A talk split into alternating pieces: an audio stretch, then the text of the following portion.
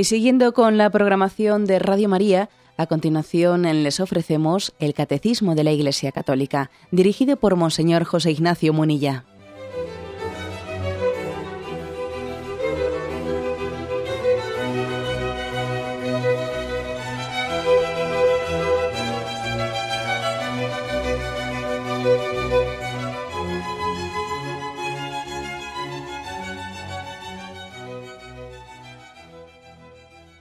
Cordial saludo a todos los oyentes de Radio María.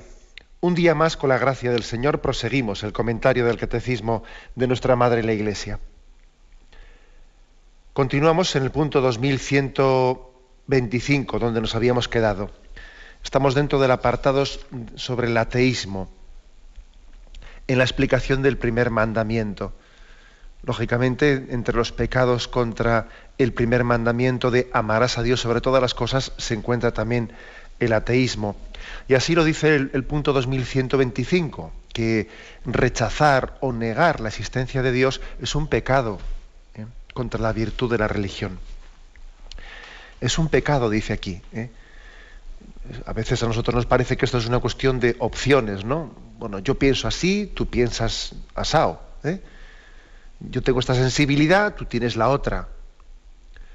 Yo soy religioso, tú no eres religioso, ¿no? Son opciones de la persona que eso no, supone, cada uno tiene la sensibilidad que tiene, ¿no? Como si fuese, yo soy de un equipo de fútbol y tú eres del otro, ¿no? Como si fuese una cuestión meramente de opciones intrascendentes, ¿no? Claro, no es así.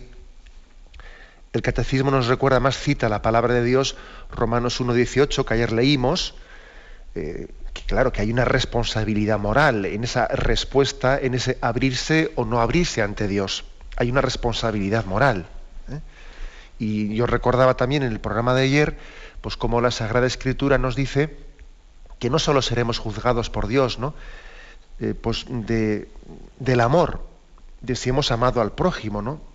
También la Sagrada Escritura habla de que seremos juzgados pues de cómo hemos desarrollado los talentos de la vida y en otros pasajes habla explícitamente de que seremos juzgados también sobre nuestra fe, sobre si nos hemos abierto o nos hemos cerrado al don de la fe. Bueno, eh, sin embargo, continúa este punto 2125 y matiza este aspecto. ¿eh? Esto de que, desde el punto de vista objetivo, evidentemente el ateísmo es un gran pecado. No va a ser un pecado que la criatura niegue al Creador? ¿No va a ser un pecado que el hijo diga, no tengo padre, paso de mi padre, es que ni siquiera reconozco su existencia? ¿No va a ser eso un pecado? Claro, objetivamente es un pecado muy grave. Sin embargo, el catecismo matiza en, cuanto a la, al grado de culpabilidad personal subjetivo. ¿eh? Subjetivo. Puede ocurrir que, que, un pecado objetivamente hablando, pues muy grave, sin embargo la persona, por, como veremos ahora, por ciertas circunstancias, etcétera, él no tenga un, pues una totalidad de culpabilidad en ello, ¿eh? por el punto de partida desde el que esa persona ha llegado a ser atea, eh, no puede tener el mismo grado de culpabilidad. ¿eh? Por eso dice aquí el catecismo, la imputabilidad de esta falta puede quedar ampliamente disminuida en virtud de las intenciones y de las circunstancias. Eh, dice esta frase. Luego continuamos leyendo, pero ahora me quedo en esta frase. La imputabilidad de esta, falta, es decir, el hecho de que alguien que, que, es ateo, que no crea en Dios, ¿hasta qué punto a él se le puede imputar, se le puede cargar sobre su conciencia y su responsabilidad moral eh, toda la culpa de que sea ateo él? Hombre, eso es más delicado. Dice, aquí que puede esa culpa personal, él la puede tener disminuida. Puede estar disminuida.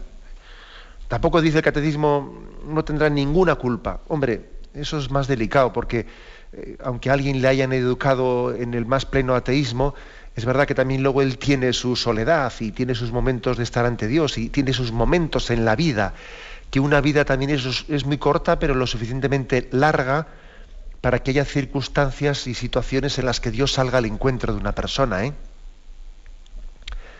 Pero sí dice que eh, pues esa, culpa personal, esa imputabilidad ¿no?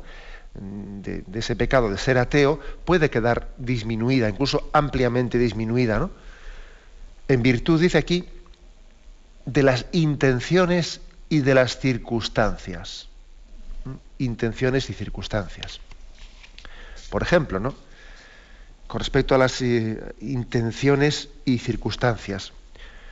Bueno, pues está claro, está claro que no es lo mismo no es lo mismo la circunstancia de que alguien haya sido educado correctamente en la fe y después él haya llegado a ser ateo, o que alguien haya sido educado pues, pues desde pequeño en el ateísmo y a él desde pequeño jamás le han hablado de Dios, o si le han hablado es para, para decirle que esas son ideas absurdas y que son ideas pues eh, carcas del pasado que hay que superar. Hay niños, ¿eh? hay niños que, que han que han crecido en ese ambiente de ateísmo completo y total y lógicamente pues el grado de culpabilidad que puedan tener en haber crecido como ateos pues es muy distinto no Dios conoce ¿eh?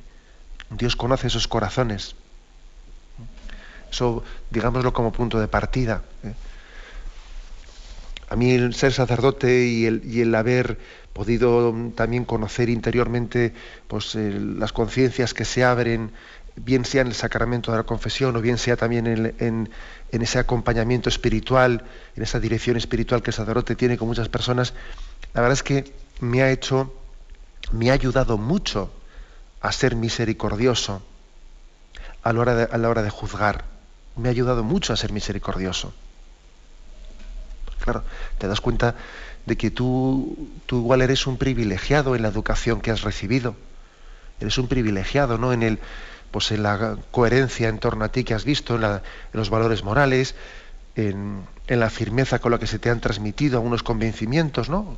Eh, bueno, eres un privilegiado y cuando vas conociendo por dentro a unos chicos, etcétera, te ayuda a ser muy misericordioso ese ministerio sacerdotal, ¿no?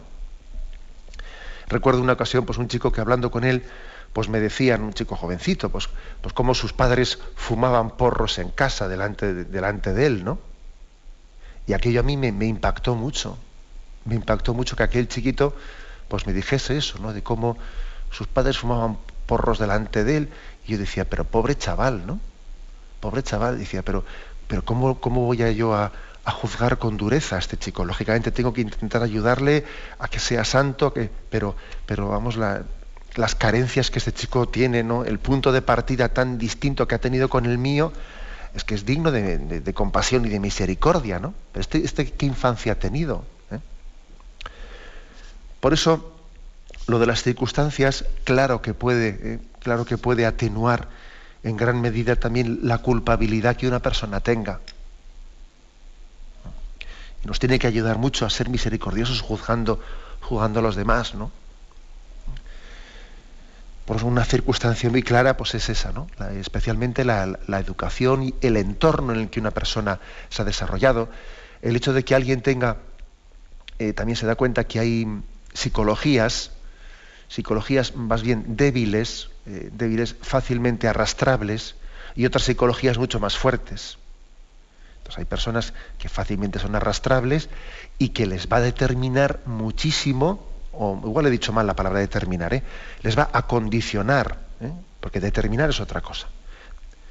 Determinar, te determinas tú, que al fin y al cabo tú eres el que tienes la libertad, ¿no? Pero sí que te condicionan algunas cosas, ¿no? Claro, una persona que tiene un carácter muy débil, pues, eh, pues le va a condicionar mucho el ambiente y el entorno en el que viva. le va a condicionar, porque tiene muchas probabilidades de ser arrastrado, ¿no? Sin embargo, el que tenga un carácter más fuerte puede afirmarse y saber decir que no y saber llevar la contraria. Puede haber muchas circunstancias. Dios, Dios lo sabe todo. Dios nos conoce. Solo Él nos conoce, ¿no? Solamente Él sabe qué grado de culpabilidad tenemos, ¿no? Por tanto, circunstancias, circunstancias de educación, circunstancias del propio carácter, ¿no? Circunstancias de avatares de la vida. Es cierto, ¿no? Que ha podido, ha podido haber muchas eh, circunstancias que hagan que una persona atea pues tenga mucha menos culpa que otra persona atea. puede haber unos ateísmos mucho más culpables que otros, mucho más culpables. y además dice dependiendo de circunstancias y dependiendo de intenciones, dice, que eso también es importante. Porque a veces alguna persona atea eh, o algunas personas ateas niegan a Dios con una clara intencionalidad, mm, bueno, he dicho clara o menos clara, ¿eh? porque puede ser así más explícita o implícita, medio escondida, pero ahí está, ¿no? Con una intencionalidad de decir, yo niego a Dios para así justificarme de todo. Niego a Dios para así no sentirme denunciado, para que así mi, hacer lo que me dé la gana en mi vida, para que no haya nadie que me diga ¿eh? que, voy por el mal camino. A veces, detrás de la negación de Dios existe esto, ¿eh? formulado y medio tapado, ¿eh? y medio tapado, pero está esto detrás de la conciencia, ¿no? diciendo, yo a mí me conviene negar a Dios porque claro, si reconociese su existencia, tendría que cambiar de vida, y como no estoy dispuesto a cambiar de vida, pues mira, niego a Dios y así se acabó el asunto. O también eh, puede, detrás de la negación de Dios se puede estar escondiendo una especie de soberbia, ¿eh? una soberbia de que hay un yo, un yo tan grande, ¿eh? un yo que parece que, no es compatible con nada. Me siento, ¿eh? yo, no, yo no me arrodillo delante de nadie, ¿no? Yo no me arrodillo, yo saco pecho y, me parece que la religión es el camino de los, de los débiles, ¿no? Nosotros los machotes no nos arrodillamos delante de nadie, no es mi ego, mi ego y mi ego. A veces detrás del ateísmo hay eso también, ¿eh? Hay eso. Por eso puede haber ateos, como he dicho, mucho más culpables que otros. Por tanto, Dios conoce, eh, Dios conoce la, no solo las circunstancias, ¿no? sino la intención del hombre. Y, evidentemente hay personas que también han llegado al ateísmo pues, sin, claro, pues, sin esa intención negativa, sin ese grado de culpabilidad, ¿no? más bien desde el ambiente en el, que, en que han sido educadas, desde circunstancias determinadas que les han llevado, les han arrastrado y no han tenido ese grado de intencionalidad en, la negación de Dios.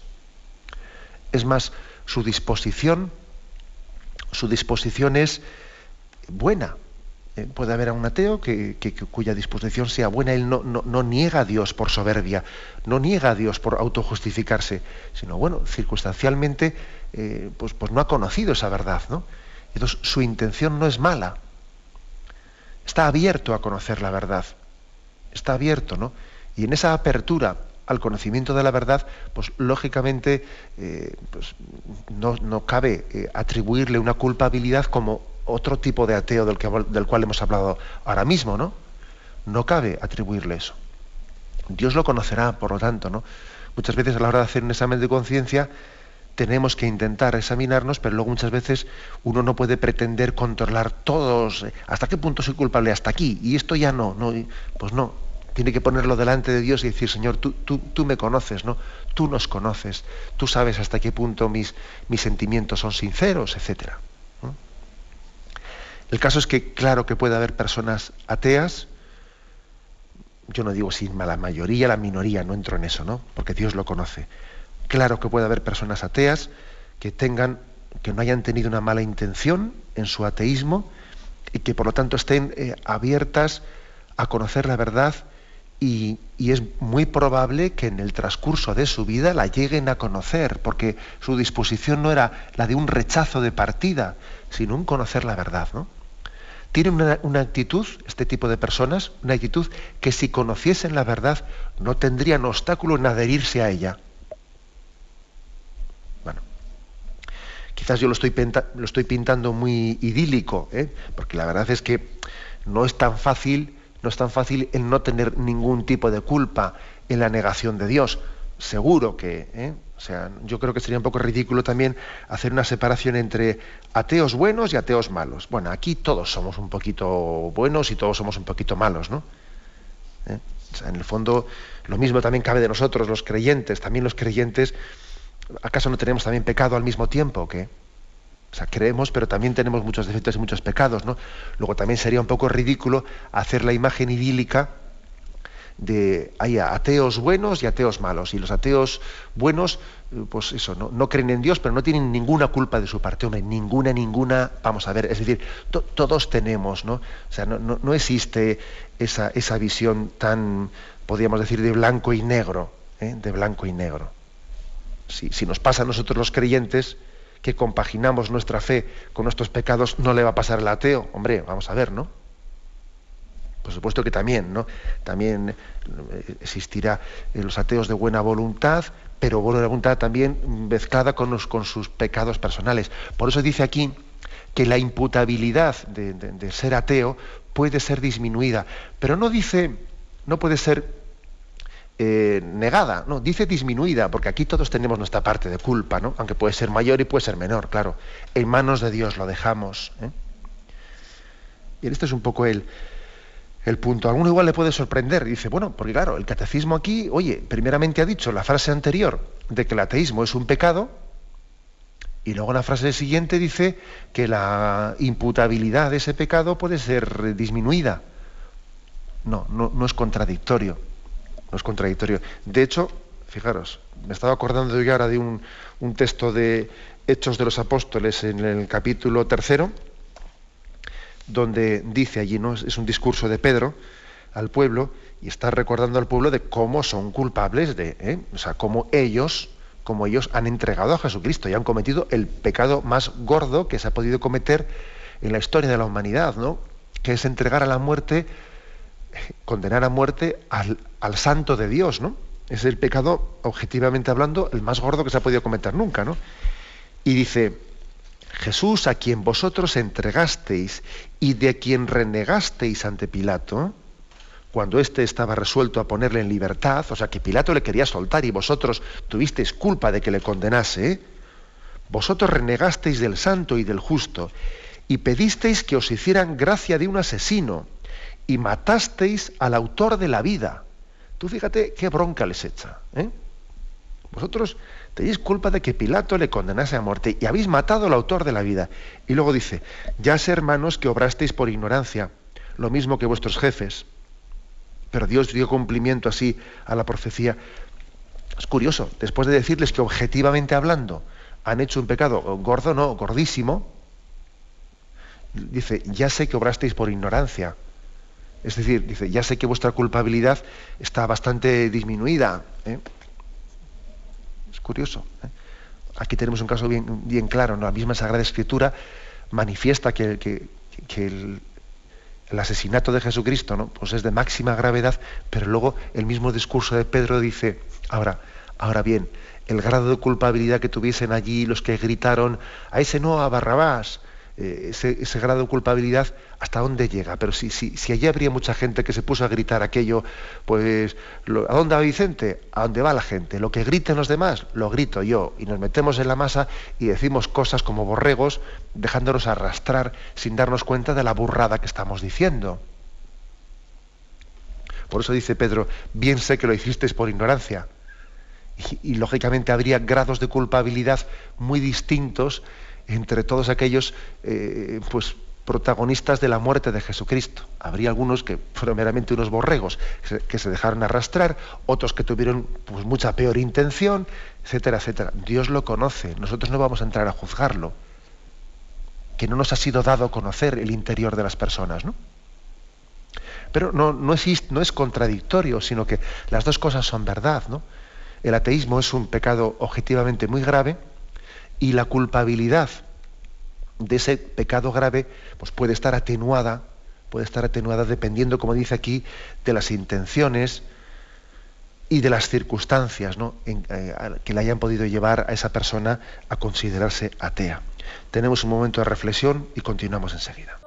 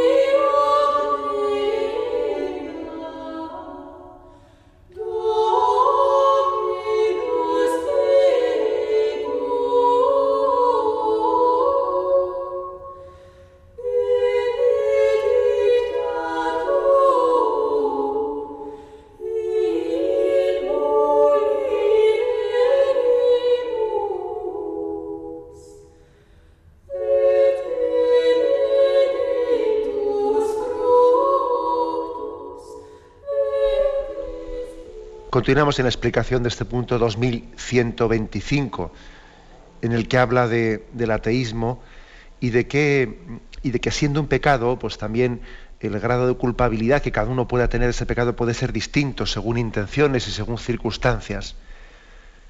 Continúa este punto diciendo, en la génesis y difusión del ateísmo puede corresponder a los creyentes una parte no pequeña, en cuanto que por descuido en la educación para la fe, por una exposición falsificada de la doctrina, o también por los defectos de su vida religiosa, moral y social, puede decirse que han velado el rostro de Dios y de la religión más que revelarlo. Curioso esto. ¿eh? Estamos aquí hablando de qué grado de culpabilidad pueda tener el ateo, ¿no? En que él sea el que él haya llegado a negar a Dios, qué grado de culpabilidad tiene. Pero aquí el catecismo nos dice, mira, más que, más que fijarnos en qué grado de culpabilidad tiene él, vamos a fijarnos también en qué grado de culpabilidad podamos tener nosotros. Porque también nosotros podemos ser, ¿no? culpables de que otros hermanos nuestros no crean en Dios. Eh, acordaros de aquello, ¿no? ¿Acaso soy yo el guardián de mi hermano? Pues claro que soy yo el guardián de mi hermano y yo también tengo una corresponsabilidad ¿eh? en que él no haya llegado a conocer el rostro de Dios y para él Dios haya quedado como una, ¿eh? una teoría y le haya, llegado a tener un rostro antipático de Dios, ¿no? Puedo, puedo tener yo eh, parte de culpabilidad en ello. Entonces aquí se insiste y se, y se detalla. ¿Por qué? Dice, pues motivos, ¿no? Por descuido en la educación de la fe es que igual, igual tenemos que reconocer que estamos ahora pues en una estamos en un momento en el que en el que nos impresiona la dificultad tan grande que tenemos de transmisión de la fe a las generaciones jóvenes, ¿no? Y hay muchos padres que están sufriendo muchísimo porque ven que, lo más precioso para ellos no han sido capaces de, o, no son, no aciertan, ¿no? En la manera en cómo, sus hijos puedan recibirlo, ¿no? Pero también dice que, ojo, hagamos autocrítica, a ver si hemos tenido descuido en la educación de la fe. Es que, ojo, a veces tenemos que reconocer que lo importante es que nuestro niño pues tuviese buenas notas. ¿eh? Y que eso era lo, importante. ¿eh? Y entonces, al lado de eso, lo demás, pues mira, tú el caso es que saques muy bien los exámenes. Luego, si te queda algo de tiempo, pues ya irás a la parroquia, ¿no? O ya no sé qué. Y hay personas que, hay, chavales y ha habido chavales, ha habido, ha habido momentos eh, y, circunstancias determinadas en las que se ha priorizado tanto, tanto, tanto la competitividad, el sacar las mejores notas, el tal y el cual y el, no sé qué, que parece que lo otro, lo otro quedaba relegado totalmente, ¿no? En, determinados ambientes, digo, ¿no? me imagino que entre los oyentes habrá de todo, pero igual nosotros hemos sido, hemos descuidado, ¿no? La educación de la fe pues una María, ¿no? Una cuestión que está bien, que está bien, pero vamos que lo primero es, eh, pues las habichuelas, ¿no? Lo primero es tu estar, eh, el ser competitivo, el que, el que puedas tener las mejores notas, el que puedas ir a la mejor universidad. Eso es lo importante. Pues la verdad es que eso se conjuga muy difícilmente con lo que dice el Evangelio. Buscad primero el reino de Dios y lo demás se os dará por añadidura. Aquí primero es la añadidura ¿eh? y luego ya veremos a ver si el reino de Dios tiene sitio. Claro, y luego, y luego hemos, hemos sembrado ¿no? esta especie de este endiosamiento de, del futuro del hijo, del futuro del hijo, que sea el mejor, que sea el no sé qué, que sea el no sé cuántos, ¿no? Eh, a veces lo hemos endiosado de una manera que luego nos damos cuenta que, claro, los valores cristianos los hemos dejado, no, no los hemos negado, pero los hemos dejado en segundo lugar. Claro, luego resulta que va nuestro hijo, va creciendo y, al final, como eh, él, va, él, va viendo qué es lo determinante y qué no es lo determinante en la vida. Yo a veces cuando, cuando estaba preparando a los padres que iban a bautizar a sus hijos, pues les solía poner así un poco eh, en plan jocoso, plan jocoso le solía poner un ejemplo que, un niño es una esponja y un niño va a percibir fácilmente cuáles son los valores fundamentales y determinantes para sus padres y cuáles son los secundarios, ¿no? Y claro, si un niño ve que en una casa no se reza nunca, no se reza nunca, ¿no? O si se reza es un papá, papá, papá, ¿eh? Y, de repente el padre le dice, calla, que empieza el fútbol. Eh, pues el niño dice, oye, aquí lo del fútbol debe ser muy importante, porque cuando llega el fútbol mi padre, vamos, es que es que es que, es que cierra las ventanas y prepara todo y baja las luces y, allí nadie puede hablar porque ha empezado el fútbol. Y lo otro, lo otro, lo de la fe y la religión, debe ser una bobada, porque yo veo que mi padre para eso, vamos, ni, ni, ni, le da la más mínima importancia. Claro, es que, es que un niño acaso no está viendo eso. Luego igual nos escandalizamos de que el niño diga que, ha llegado a ser ateo y que no cree en Dios, pero hombre, es que con las premisas que le hemos puesto, con las premisas que le hemos puesto, no es tan sorprendente ¿eh? que luego al final diga que no crea en Dios. Porque claro, le hemos puesto una educación en la que lo importante era que saquese buenas notas, que no sé qué, y, y, bueno, y otras cuestiones que son las principales en esta familia. Pero el otro, sí, está bien, ¿no? También nuestra abuela nos dijo que lo hiciésemos, pero se percibe en el ambiente del hogar que ese no es el valor fundamental, claro. Y es que Dios solamente puede ser Dios si es el valor fundamental. De lo contrario, no es Dios, es otra cosa. Así como en una familia pues puede haber otros valores que no necesitan ser el primero, por ejemplo, una familia pues puede tener una afición deportiva. Pues muy bien, estupendo. Pero no hace falta que la afición deportiva sea lo principal de la familia, no, hombre. Sin embargo, a Dios no se le puede tener el tercero. Dios o es el primero o no es Dios. Claro, esa es la diferencia, ¿no? Que es que los valores religiosos, si Dios es Dios, no puede ocupar un valor, un lugar, pues, eh, ridículo en, en nuestra vida, en los valores que transmitimos. Es que deja de ser Dios, pasa a ser otra cosa, ¿no? Una tradición, un rito, un no sé qué, pero no es el centro de mi corazón. Por eso aquí dice que podemos tener nosotros culpabilidad en el ateísmo por descuido en, la educación de la fe. Dice también otra cosa, dice, por exposición falsificada de la doctrina. ¿eh?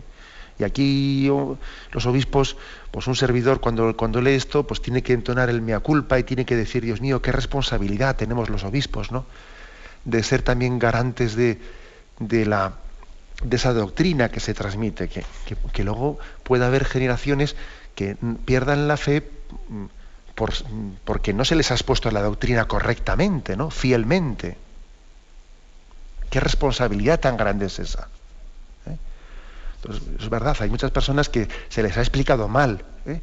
La fe católica se les ha explicado con muchos errores diciendo muchas burradas, ¿no? Pues negando muchas cosas del Evangelio, negando los milagros de Jesucristo, negando esto, negando lo otro, ¿no?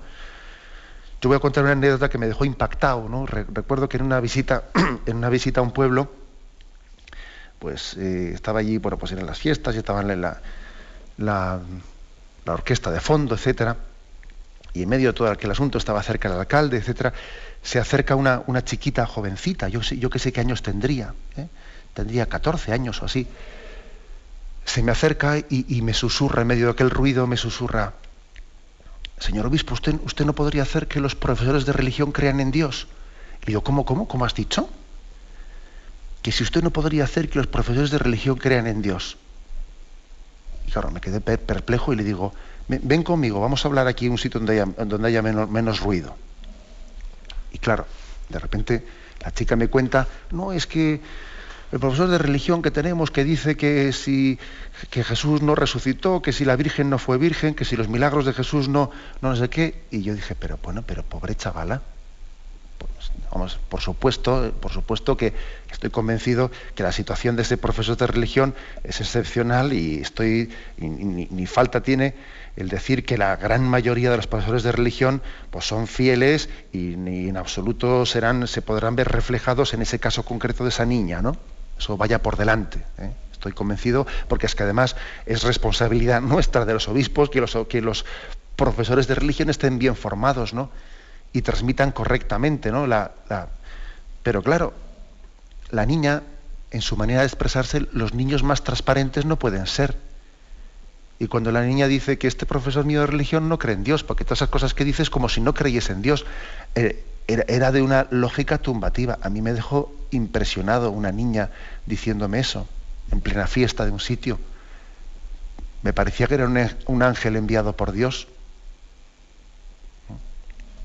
Ojo, que también podemos ser culpables del ateísmo de las personas, pues por no haber sido fieles en la transmisión de la fe.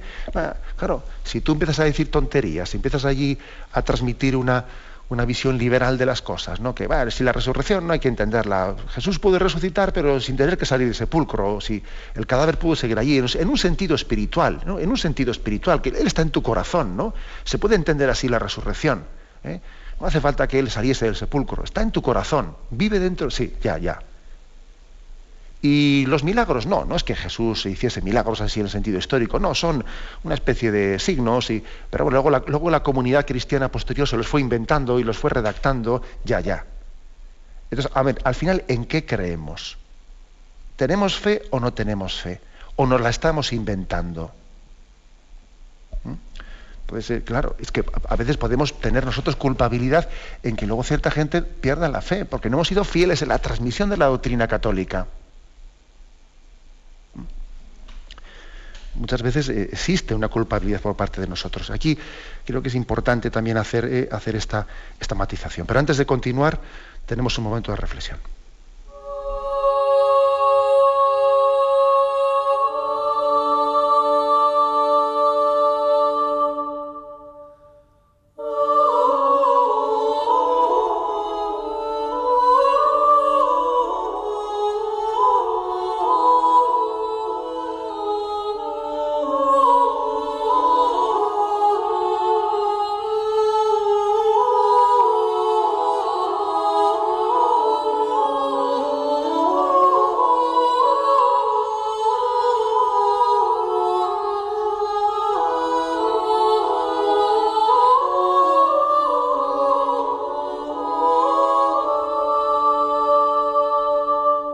Continuamos en la explicación del punto 2125. Y en su última parte nos recuerda que también nosotros podemos tener culpabilidad en el ateísmo eh, de otras personas. Pues decíamos que por, el descuido que hemos tenido en la educación de, la fe, de los hijos o de, o de, otras personas, por la exposición falsificada de la doctrina que se haya podido tener poco fiel, ¿eh? que en eso somos muy responsables los obispos. ¿eh? Y también a veces, fijaros bien, porque la imagen, a veces hay personas ateas, se suele decir esto, ¿no? Hay, puede haber personas ateas que en el fondo están rechazando también una imagen, una imagen de Dios eh, falsificada en su vida. Por ejemplo, ¿no? cuando a alguien se le ha, hecho, se le ha predicado una imagen de un Dios muy lejano, ¿no? Un Dios lejano que, sí, algo habrá. ¿eh? Te dice uno, en vez de predicar la imagen de Dios revelada en Jesucristo, que nos muestra al Padre que quiere a sus hijos, al Jesucristo que nos ama entrañablemente, en vez de predicar, esa imagen del Emmanuel, Dios con nosotros, claro, cuando a alguien se le ha hablado de un Dios lejano y distante, pues claro, pues él dice, algo habrá, dice uno, y dice, pues igual no, ¿eh? Pues igual no hay nada, claro. Es decir, él lo que está rechazando no es la imagen del Dios verdadero, sino está rechazando una imagen verdaderamente falsa que le han predicado, que le han presentado, una imagen súper distante, un Dios tan lejano, tan lejano, que es perfectamente prescindible. Vamos, que yo puedo hacer mi vida como si Él no existiese, o sea, que yo sea creyente no sea creyente, no se nota en nada.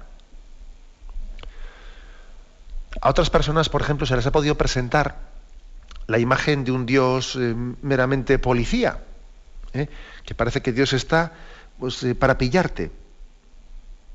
Has hecho esto mal, te he pillado. Ah, pues mira, el otro no sé qué. parece que algunos tienen una imagen súper antipática, muy antipática de Dios, porque Dios es alguien, no le han predicado, no le han dicho que Dios te quiere, que Dios te ama como eres, aunque te sueñe distinto y aunque, y aunque espere de ti que tú seas santo, ¿no?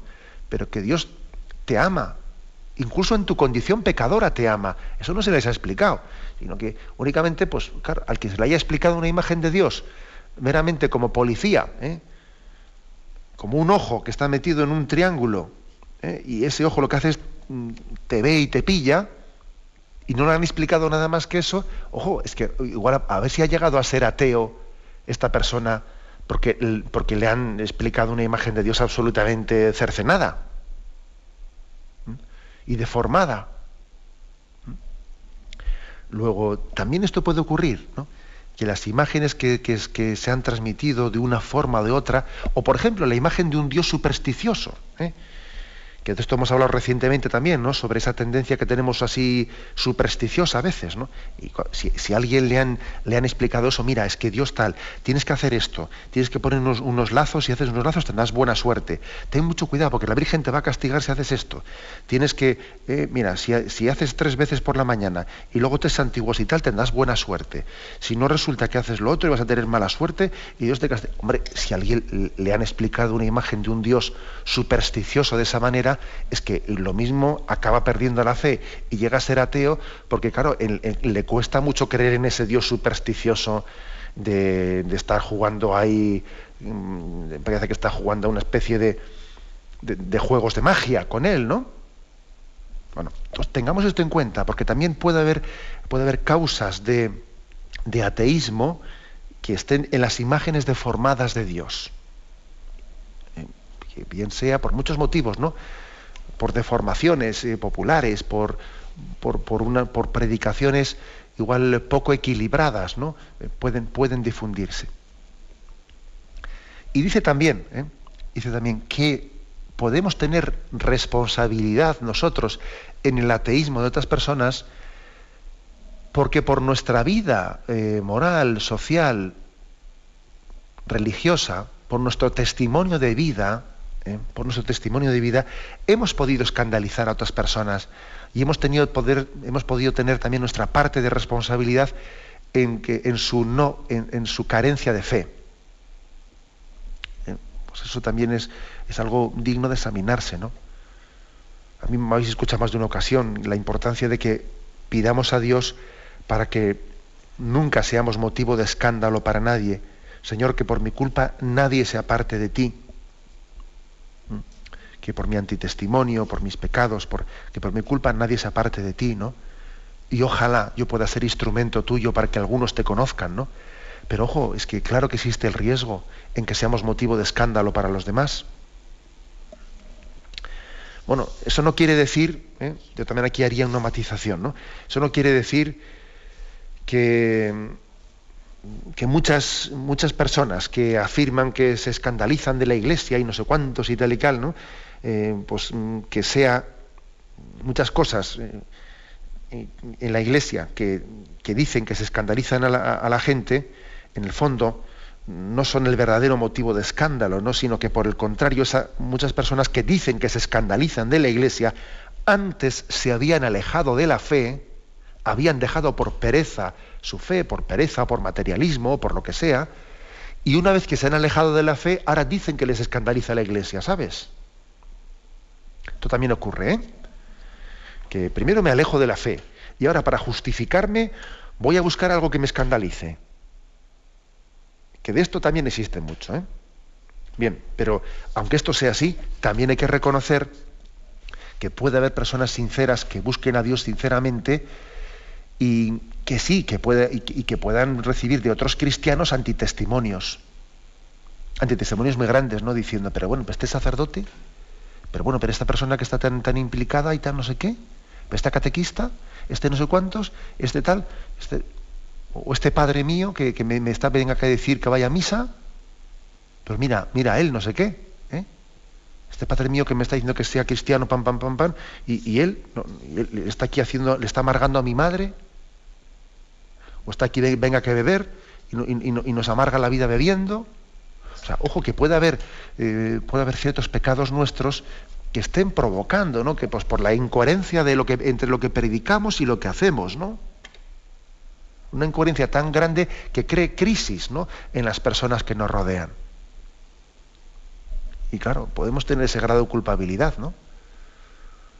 Por eso es importante, ¿no? También el que nos tomemos en serio esa, esa parte ¿no? de, de, la vocación cristiana, que es el, ser testigos, el ser testimonio, ¿no?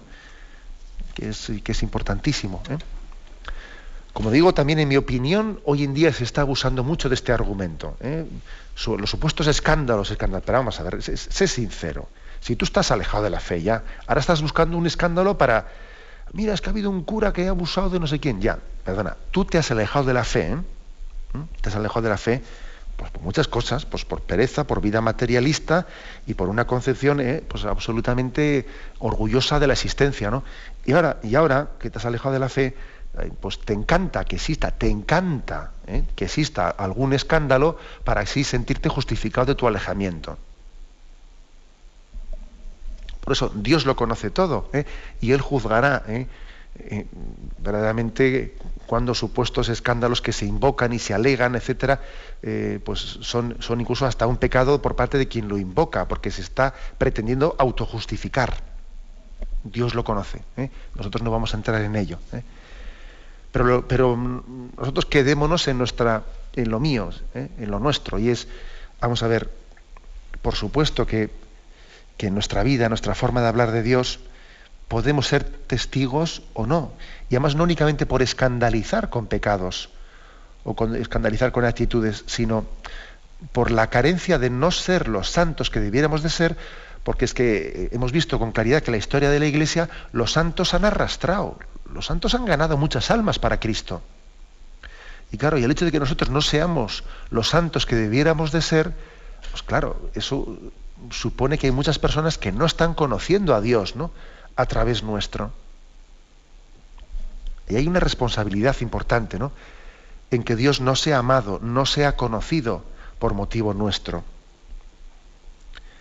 Se cuenta de, Gandhi, se cuenta que él dijo que, a él le gustaba mucho el cristianismo, no le gustaban tanto los cristianos, ¿eh? y que él se hubiese hecho fácilmente cristiano si no hubiese sido por los ejemplos malos de los cristianos que él había visto, ¿no? Bueno, sin recurrir a, un ejemplo tan lejano, que igual tiene un poco de frase hecha, no lo sé, pero en nuestro caso concreto es evidente que, que los buenos testimonios enamoran, ¿no? Cuando vemos una persona cristiana, coherente, humilde, entregada, servicial, eso enamora, eso a uno le dan ganas de ser cristiano, eh, viendo esos ejemplos de vida, ¿no? También, por lo tanto, ¿no? Tenemos seamos más conscientes o menos conscientes de ello, tenemos un grado de, responsabilidad en la fe de, de, los que nos rodean, en la fe o en, el, o en la no fe, en la no fe.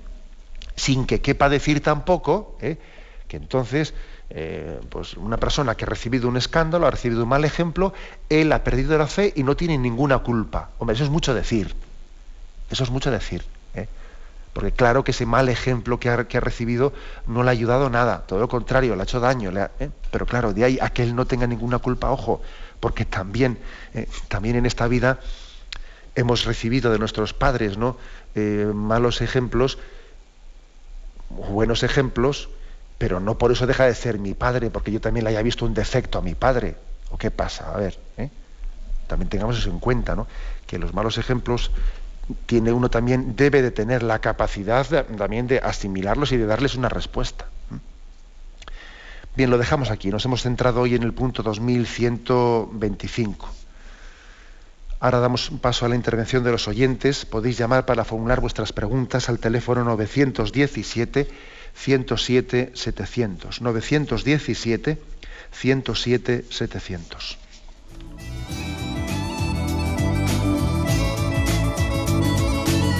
¿Le gustaría tener sus programas favoritos de Radio María en CD o DVD?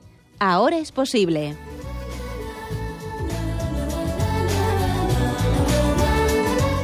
Le sugerimos que primero se informe en qué formato de audio lo puede escuchar en su equipo DVD o CD, teniendo en cuenta que no todos los lectores de CD pueden reproducir el formato digital MP3 en el que enviamos nuestros programas. Y luego, si quiere en su casa esos programas que tanto le gustan, solo tiene que escribir una carta a Radio María, Paseo Lanceros 2, primera planta 28024, Madrid, indicando si lo quiere en CD o DVD y cuántos programas. También le rogamos que escriba su nombre, dirección y no se olvide de facilitarnos un teléfono de contacto para cualquier duda que nos surja.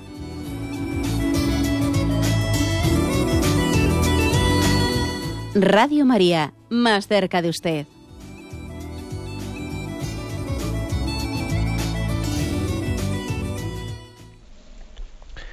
Sí, buenos días. ¿Con quién hablamos? Hola, buenos días. Me llamo Inmaculada. Adelante, Inmaculada. Eh, mire, eh, monseñor, la pregunta que quería realizarle era sobre el tema que ha tratado hoy del ateísmo y sobre todo eh, el punto de cristianos mm, que a lo mejor no se convierten por, por otros cristianos que dan mal ejemplo, pero bueno, en mi caso en particular sería cristianos que nos convertimos y luego somos atacados por otros supuestos cristianos por dicha conversión.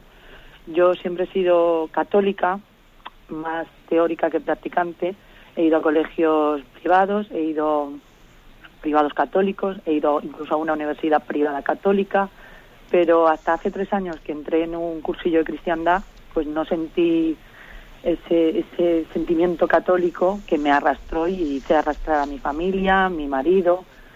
Y bueno, eh, como vamos dando testimonio de ello, pues claro, mm, a mí no me importa la gente, ni, bueno, mis amigos, los que son de verdad amigos míos, pues van incluso conmigo a misa y todo.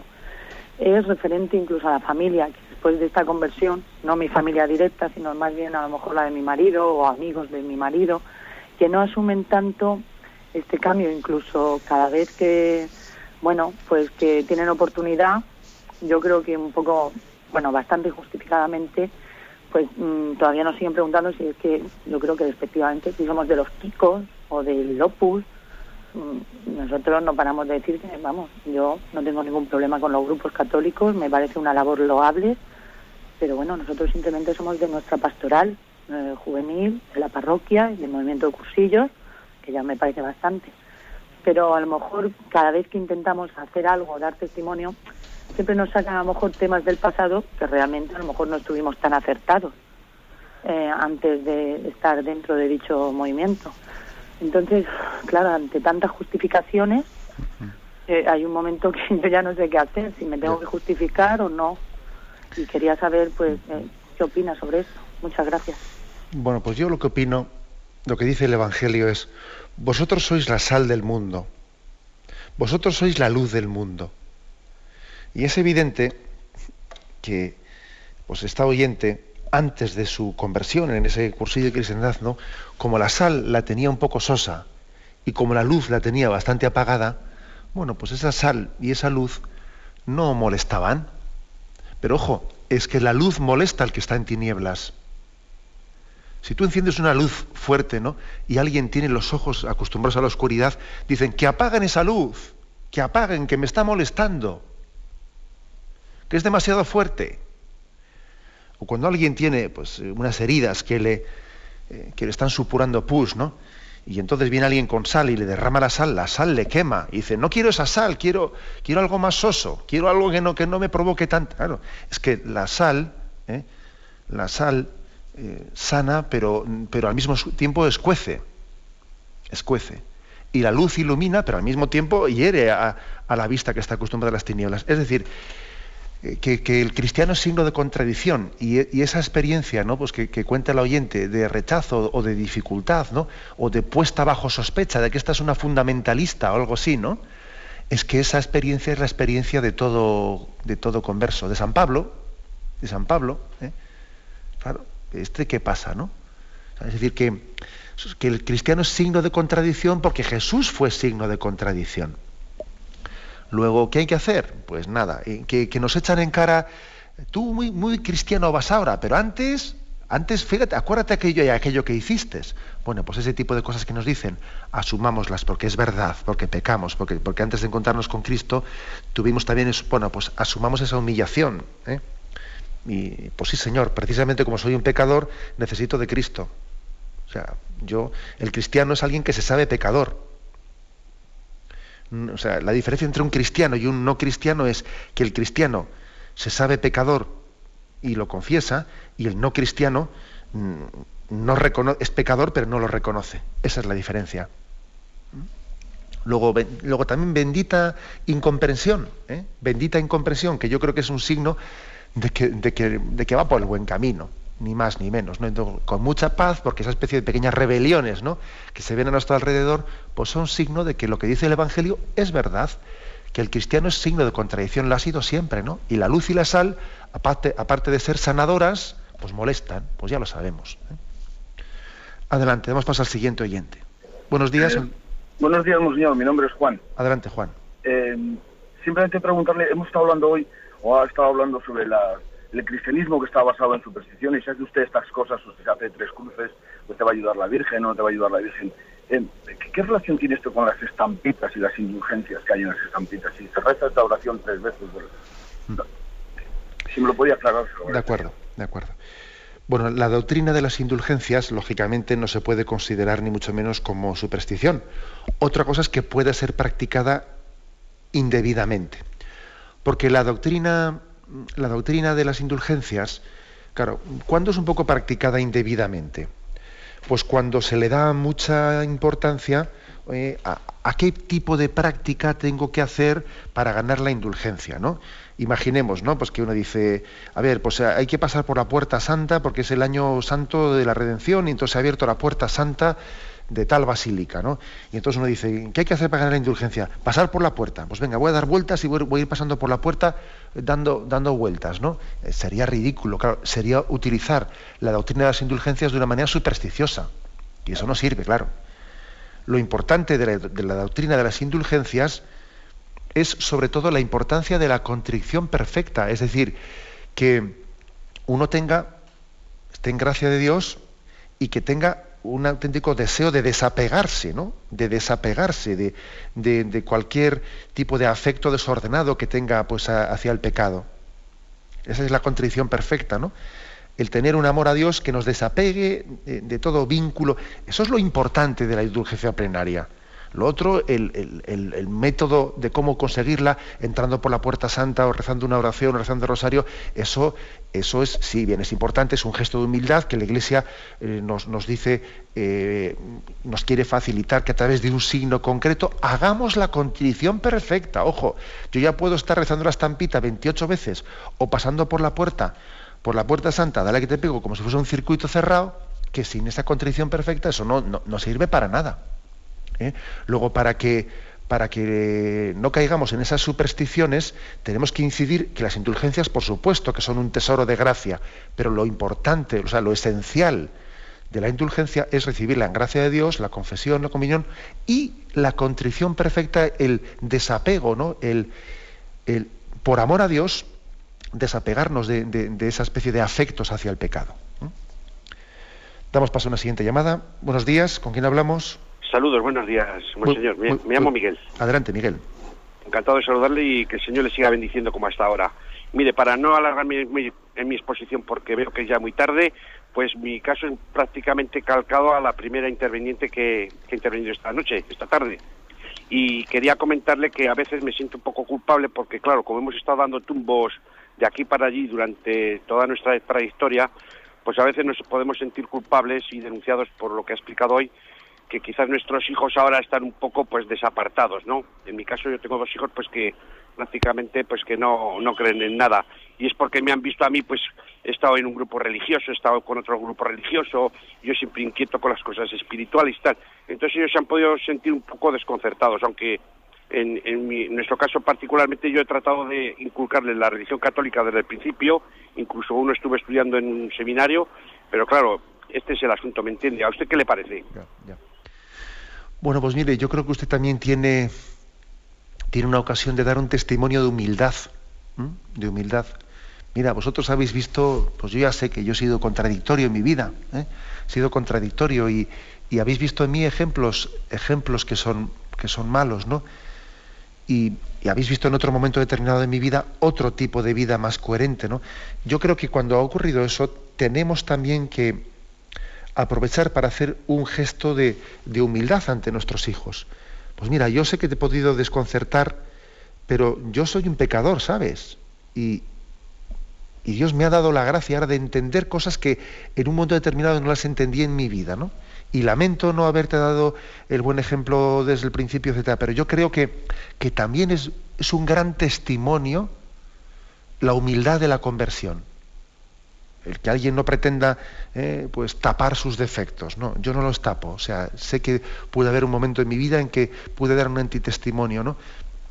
Yo recuerdo haberle escuchado esto a un sacerdote, ¿no? En un testimonio que dio ante muchos jóvenes, eh, como él decía, en un encuentro mundial de la juventud, como él decía que había durante muchos años sido un mediocre sacerdote y lo decía públicamente y lamento el que yo diese un testimonio de, sacerdote mediocre y luego contaba su conversión, siendo sacerdote, contaba su conversión y, quería ahora reparar, reparar con la intensidad de amor y con la intensidad de apostolado por los años mediocres de sacerdocio que había tenido, en el que había pensado en vivir bien y, bueno, y quitarse trabajo de encima, ¿no?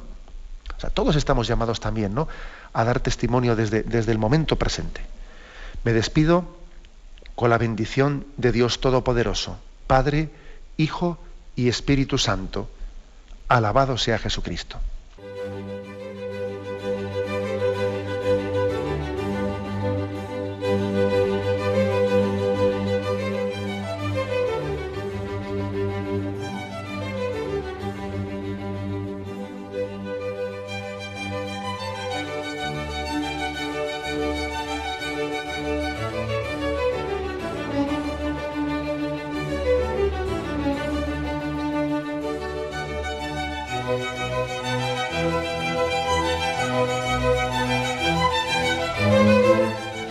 Han podido escuchar en Radio María el Catecismo de la Iglesia Católica, dirigido por Monseñor José Ignacio Munilla.